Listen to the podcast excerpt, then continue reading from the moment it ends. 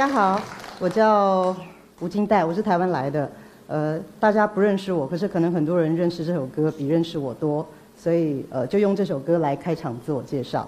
那我想跟大家分享我是怎么样开始进入这个大自然的世界哦。是这样子的，我在一九九零年代在国外呃念完书，回到台湾工作，进到蜂巢唱片。那那个时候的蜂巢唱片主要做的音乐内容呢，就是呃中国民乐。呃，宗教音乐，还有中国少数民族音乐，还有台湾原住民音乐。所以那个时候我收到的第一个任务呢，就是我的老板告诉我说：“啊，那你要跟着一位民族音乐学者到呃原住民的部落去采集原住民的呃即将失传的这些古调。”我跟的是一个吴荣顺老师。那那个时候原住民大部分都是住在山林里面。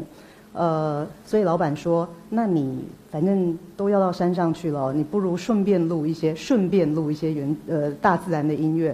你知道我们华人的老板通常交付给员工一项任务，希望他顺便做另外一百件，所以呢，我也就欣然的接受了。因为路上你可能会看到不同的风景。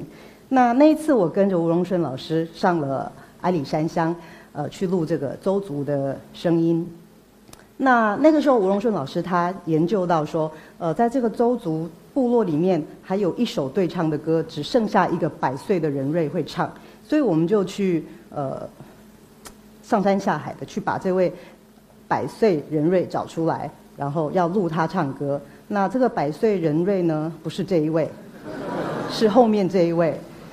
我们去录他唱歌的时候，他非常的开心，因为他已经很久没有唱歌了。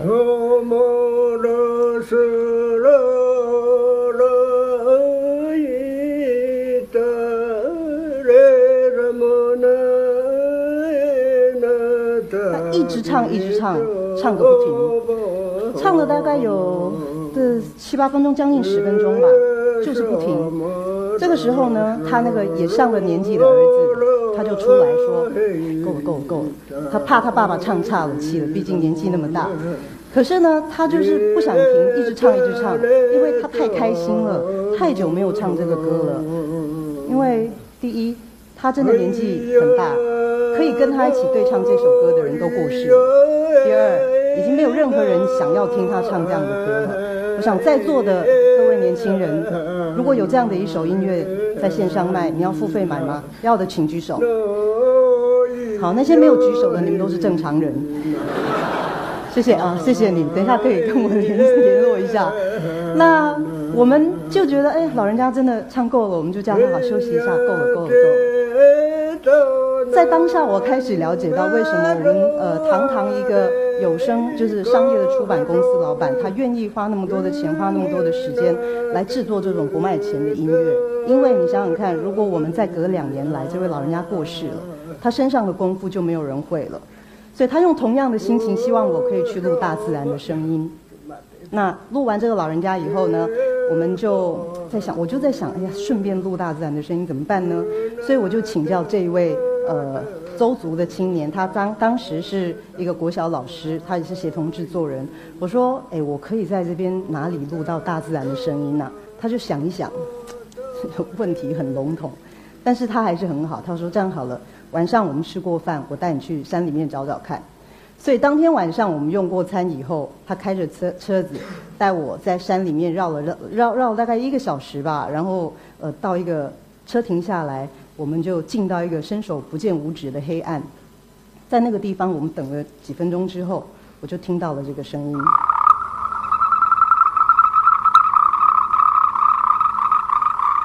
知道是什么吗？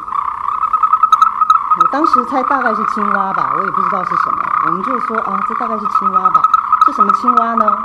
不知道。那到了一两年之后，我才从另外一个生态老师的呃资料里面我知道，哦，原来这个叫做末世树蛙。那它长什么样子呢？也不知道。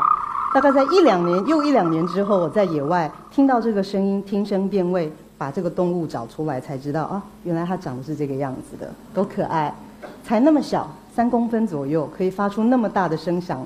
为了爱，追女朋友，对。当时因为我自己其实并没有很充足的这个，因为我毕竟是个音乐人哦，我我真的没有什么生态知识，所以在野外录音虽然听起来是一件很浪漫的事情，可是我执行的非常失败。不过在江湖上混久了，你也会认识一些同道中人。我认识了很多生态呃生态人，所以我就邀请他们跟我一起来做这个生态录音。那过了四五年之后，我们开始收集了很多很多的呃算是足够的一些声音，可以来做出版了。哦，有鸟类，有蛙类，有昆虫，有哺乳类。那然后呢？怎么出版？我们毕竟是一个商业公司，我们还是希望可以有效益的出版，所以我就想，哎呀，怎么出版呢？有效益的，让这些动物排排站吗？像这样，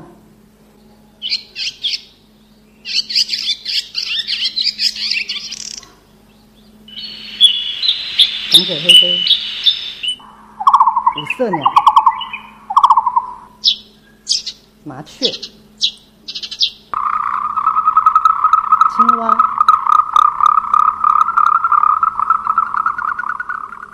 是觉得有点无聊了？还不到一分钟哎，怎么办？怎么可以这样出版呢？不行哦，所以行不通，没办法这样做。那怎么办呢？我想，毕竟我是个音乐人嘛，那我就我把这些声音跟音乐结合好了。那怎么结合啊？想了一下，想不出来。有一个加班的夜晚，我跟同事就加班嘛，你知道很累，我们就想说，下班以后，我们到呃近郊去走走，舒压，所以我们就到我们台北附近的一个温泉区，叫乌来哈，乌来的野溪温泉去泡脚。那在这个非常天然的场域里面，那是一个山谷，在那个场域里面，呃，我们就听到当下有很多的小动物在叫，比如说有日本树蛙。日本人爱泡温泉，日本树蛙也很爱泡温泉。有没有听到这个日本日本树蛙的叫声？它有一个天然的音程，知道音程是什么吗？就是音跟音之间的距离。比如说，现在我听到一个小三度的音程，接下来你可能还会听到其他的动物。现在又有一个蟋蟀进来唱歌了，所以它们之间就有一些很天然的音程存在。我把这些音程组织起来，写了一个旋律。然后呢，我就找了这只白腹秧鸡，有没有听到？呱呱呱呱，有没有？白腹秧鸡的节奏变成这个曲子的拍子，还有有没有？呼呼，有没有听到那个呼？那只叫做和音箫，我用它的叫声来定调，所以这个曲子呢是一个低小调的曲子。这是一个怪怪的调，大部分的人不会用低小调，但是因为我们要配合这个和音箫，那就写了这样的一个曲子。这是我第一次这么完整的介绍这个曲子背后的来源。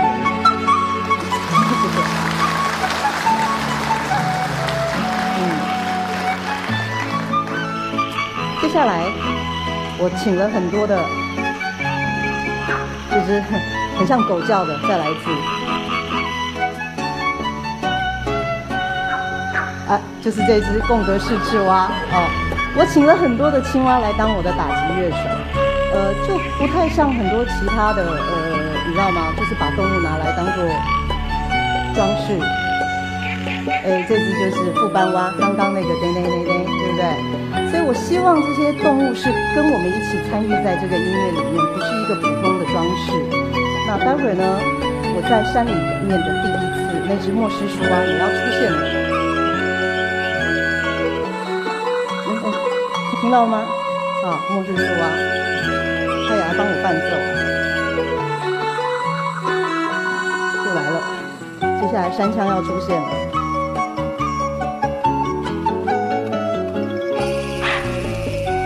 不是狗，是山枪哦。还有一只飞鼠要来了，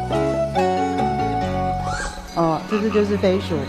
所以呃，这是我开始用这样子的方式去把这些动物的声音跟音乐结合。那呃。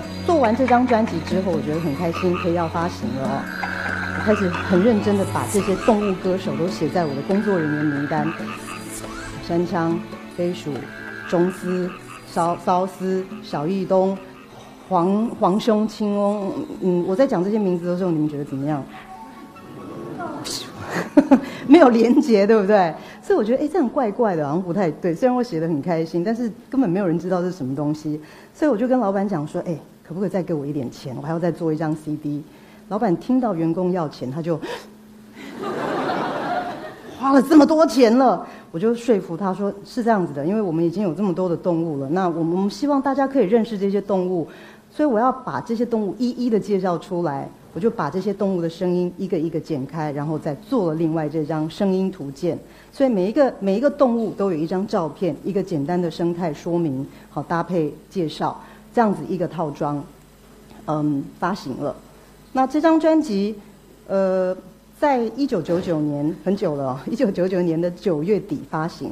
大家知不知道，在一九九九年九月底的时候，台湾发生了什么事情？九二一大地震。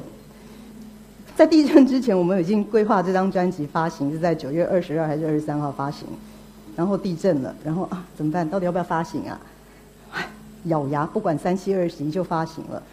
这张专辑居然在赈灾后的一个月，那一个月是交通中断、经济中断、所有的呃经济活动都中断的一个一个一个状态里面，在一个月内，它它销售了一万多张，在那么小的一个一个市场里面。所以，那给了我们一个很大的一个一个鼓舞啊！或许是在赈灾之后，人们更需要这样子的一个心灵的慰藉。那这张专辑呃制作完了以后，我跟很多很多呃呃生态更多的跟生态学者合作做动物的生态跟音乐专辑。那我很喜欢把这些动物的声音呃拿来作为一个一个旋律旋律的动机来发展，目的是希望大家可以比较。呃，容易的认得这些声音。我举个例来讲好了，比如说这只鸟叫做黄腹琉璃，很很明显知道为什么它叫黄腹琉璃哦，太太容易了。它叫声是这样，有没有感觉它叫声就像音乐？下行的音阶，滴答答滴答，有没有？好，你可可以唱出歌来了。好，我再给你介绍另外一只鸟。黄山雀，那它的旋律是怎么样呢？上行的，哒哒滴哒哒滴哒哒滴哒，有没有？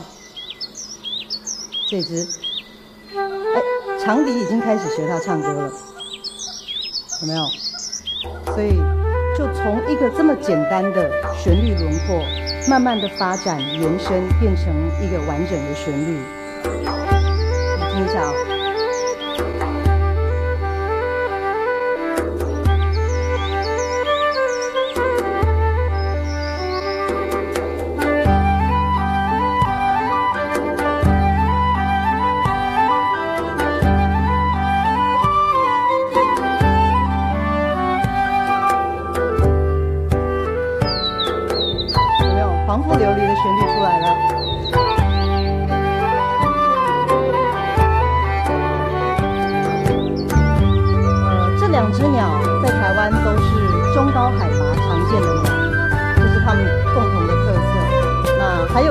的特色就是他们两个都姓黄。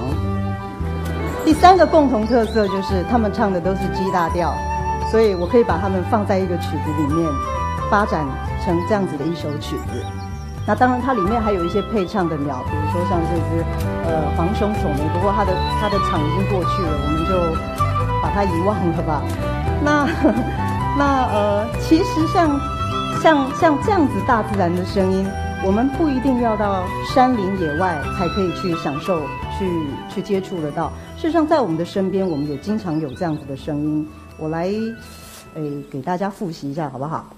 听听看这个声音，有印象吗？是什么？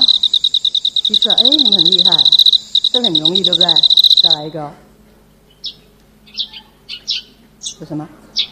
麻雀，哎，你们真的很厉害啊！再来。这个有点难，我不知道，我不确定上海有没有这个鸟，它叫绿袖眼，有吗？没有啊，好好好，再来一个，白头翁，这个上海有是吧？好，再来一个哦，听过吧？听过哦，朱颈斑鸠，知道之前知道它的名字吗？知道，对，所以现在我们知道了。我我很喜欢用这种方式介绍大家认识我们身边的这些小邻居、小动物。为什么呢？因为我觉得只有我们透过这些，呃呃，这是我入门的方式。说实在的，其实也是这些小动物带领我，呃，开启了我有关于生命教育跟环境教育的一个觉知。所以我就很喜欢跟大家用这种声音的方式跟大家分享。那唯有我们好好的认识我们身边的这些。这这些小动物，当你认识它了以后，你的生命可能跟它有一点点小小的连接。透过这样的连接，或许你会开始有一点点关心它的它的生活状况、它的生活环境。也许我们会想要去保护它们的栖地哦。那比如说在农作的时候，我们少用一点药，或者是要开发这个环境的时候，我们可以更谨慎的评估。这样我们可以让我们的土地更健康、更永续。那当我们的土地健康永续了，我们作为人的生活品质，事实上也是可以提升的。这是一个双赢的一个状态。很多人他会很好奇说，我在野外录音是一个怎么样的状态？呃，我想请问各位，当大家到野外去踏青的时候，你们通常是结伴还是独行？结伴的多，我们。我们华人就是喜欢热闹，非常不甘寂寞。但是我呢，在野外录音，因为需要极度的安静，所以我通常都是独行，一个人在外面工作，野外没伴，怎么办呢？我就是只能非常非常专注的聆听、寻找、观察，然后呃，一个人的时候，你才可以真正的嗯自我对话，哦。放空的时候，你可以开始，你会开始脑子里面有很多很多的想法，你开始想到你人生当中的是是非非、起起落落，然后你会学到要沉淀，然后你会学到要放下，然后你就会知道，你就更认识你自己了。所以在那个时候，呃，我就觉得一个人其实是蛮好的。那在野外的时候，大家会问我说：“呃，那那怎么办呢？”我我。我如果遇不到一个声音怎么办？其实这真的就是野外的一个状况。你知道我们现在科技再怎么样的发达，我们都没有办法打一个手机，或者是发一个微信给一个白头翁说：“哎，你那个下礼拜三可不可以在那个那个树树枝头上等我，我来帮你录个音？”没办法，对不对？大部分的时候，我只能就是寻找，然后呃很耐心的等待。当一只鸟它愿意飞到我的枝头旁边来唱歌的时候，我就要很迅速的把它录音下来。当它觉得唱够，它飞走了，我就要在内心里面感谢它，说谢谢你曾经飞过来我身边的枝头唱歌，然后耐心的寻找跟下一个生命的相遇。所以在那样的等待过程里面，我学习到的就是人要谦卑，不是什么事情都我说我说的算。还有就是我学会要嗯随遇而安。当他要来的时候就来，当当他要走的时候就走，要学会淡定。那呃，人家问我说：“你一个人在野外录音不怕吗？”其实我觉得，你只要大概知道有什么可能的危险，小心一点就是了。但我还真的有一次录音，就是去年在呃台东的丽嘉林道录音的时候，有一个经验真的是让我吓坏了。我在林道里面大概走了一个多小时、两个小时，突然之间。我听到一些尖锐的山猪叫，野猪，在我大概离我十几米以外的的的地方。你们知道，在台湾哦，那个烤山猪肉，特别是石板烤山猪，大家非常的喜欢吃。但是呢，当你遇到一头活生生的野猪，它是可以置人于死的。所以怎么办呢？我当下就大叫一声，先下手为强，把它吓跑了。可是你知道，如果当天我遇到的是一个台湾黑熊，那怎么办？我这个人类在他的眼中不是什么万物的主宰，我只是一块肉，我只是他的食物。我老实说，我还在他的食物链的下层啊。所以有时候我们人类常常觉得我们是万物的主宰，其实真的很多的时候，我们真的也不过就是食物而已。所以我们就不用常常觉得我们是主宰，什么都要听我的。No，有一次呢，我在呃台北的。这个阳明山国家公园录音，录蝉，夏天那边蝉很多。那那次录音的时候，我看到一个家庭，爸爸妈妈带着两个小男孩，两个小男孩手上都拿着这个透明的那个，你知道放昆虫的那个小小笼子有没有？里面已经放了好多只蝉，将近十只蝉，两个小孩都有。我心里想，哇，你喜欢玩蝉，这一个人抓个一两只也够了吧？抓那么多只，实在……那我就跟这个小朋友说：“弟弟呀，这个蝉你要拿回家玩的吗？”“对啊。”“嗯，带这么多啊？”对啊，可是他们今天回家就死掉了耶。嗯，可是我很喜欢。哦，可是你这样子让他们离开他们的家人，离开他的男女朋友，他真的到你家去会很难过哎。可是他们很可爱，我真的很喜欢。弟弟呀，我觉得你长得好可爱，我想把你带回家。我不要，我不要。这个时候，他爸妈在前面听到了。爸爸呢，说时迟，那时快，又给了他两只，放到他的笼子里面。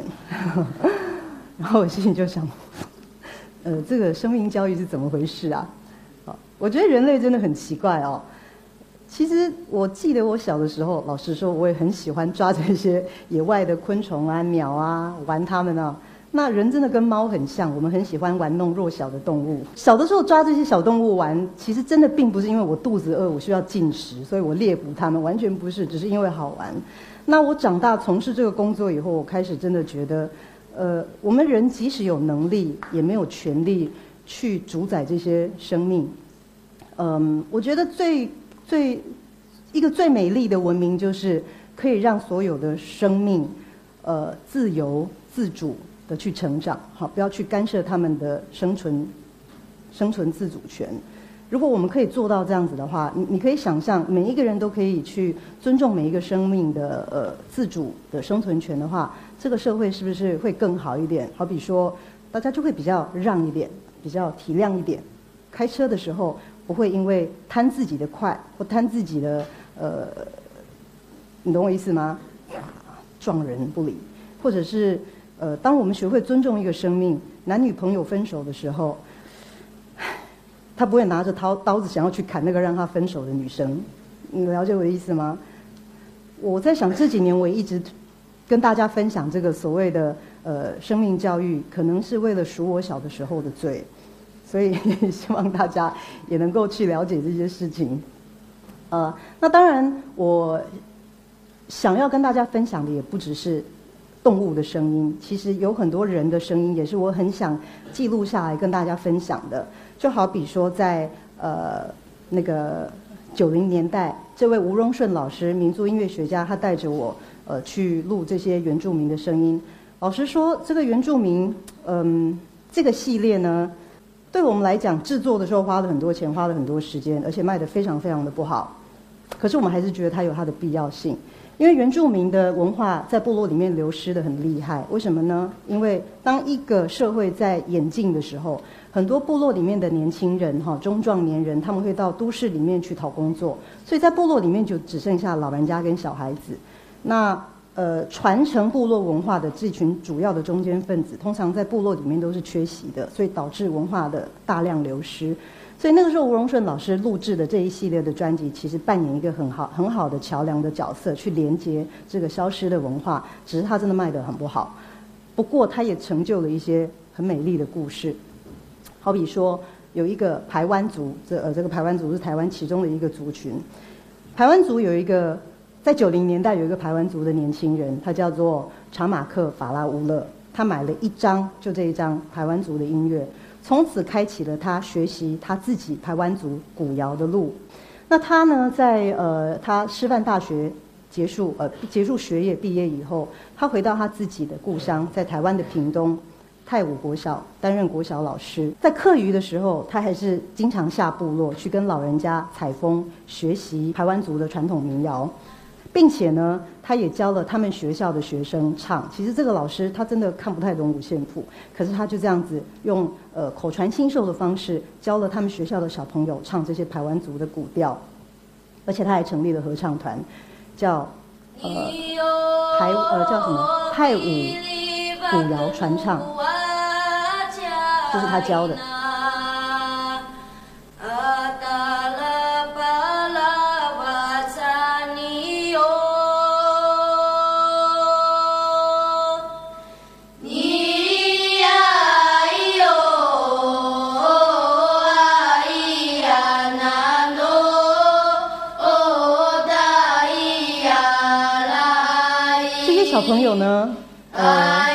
分你知道部落嘛，呃，经济不是很好，这些小朋友多半是来自于非常贫穷的家庭，而且因为很多他们的的爸爸妈妈这一辈的人到都市工作，有时候他们是在很年轻的时候生下小孩，所以呃，家庭是很破碎的。有些人没有爸爸，有些人没有妈妈，有些人没有爸爸也没有妈妈，所以都是爷爷奶奶带大的啊。但是查马克把这些小小朋友聚在一起，教导他们唱这些呃歌，他把小孩教得非常好。这群呃古谣传唱的小朋友，他曾经到日本、到欧洲、到美国，他们甚至来过大陆演唱表演。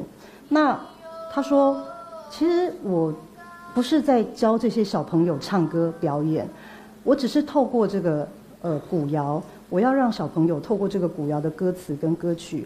呃，学习台湾的语言，因为这个语言在消失啊。而且我希望他们可以透过这个歌词认识台湾族的文化。我希望他们的心可以跟祖灵连接，让他们长大以后可以找找到一条回家的路。那我第一次听到他们，真的第一次听到他们唱歌的时候，是下去帮他们录音。那当时我在耳机里面听到他们的声音的时候，像这样，这是我第一次去帮他们录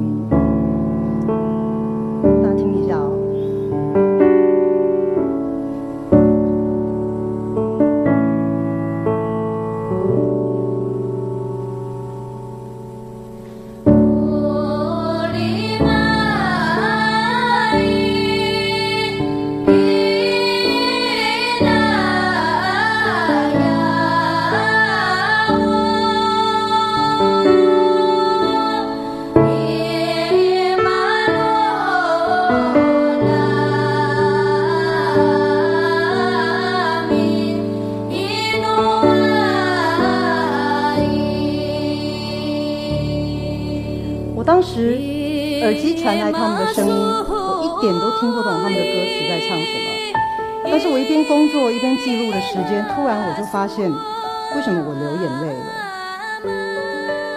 我被感动了，你懂吗？那之后，我把他们的声音介绍给我一个好朋友，他叫 Daniel Hall，一个美国人，他得过六座格莱美音乐奖。我说，呃，来听听看这个小朋友唱歌，这些小朋友唱歌。他听了以后。他也不自觉地流下了感动的眼泪，而且他比我更严重，他全身起鸡皮疙瘩。那我说，不如我们来为他们制作一张专辑好了，好，所以我们就联手一起帮他们制作现在你听到的呃这张专辑的这个曲，在八月的时候发行，然后我们还带了他们到呃美国的洛杉矶一些小的小的厅去演出。这个演出，其中有一场演出结束之后，有一位七十八岁的白人老奶奶结束之后，蹒跚、快速的跑到台前，告诉我说：“你知道吗？我今天在电台里面听到他们这个活动讯息，我改变了我一整天的行程，我就是为了要要来听他们演出。我告诉你，我觉得真的太值了，他们唱的太好了。”他拉着我的手跟我说。你务必要帮我翻译这段话给这些小朋友听。他说：“嗯，我的人生已经走到尽头了，这些小孩的人生才刚要开始。愿神祝福他们愿神祝福他们。嗯现在我们来好好的听一段他们的演出我就闭嘴让大家好好听我也恢复一下。为了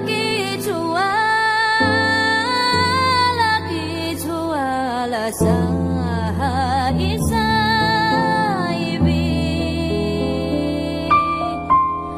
一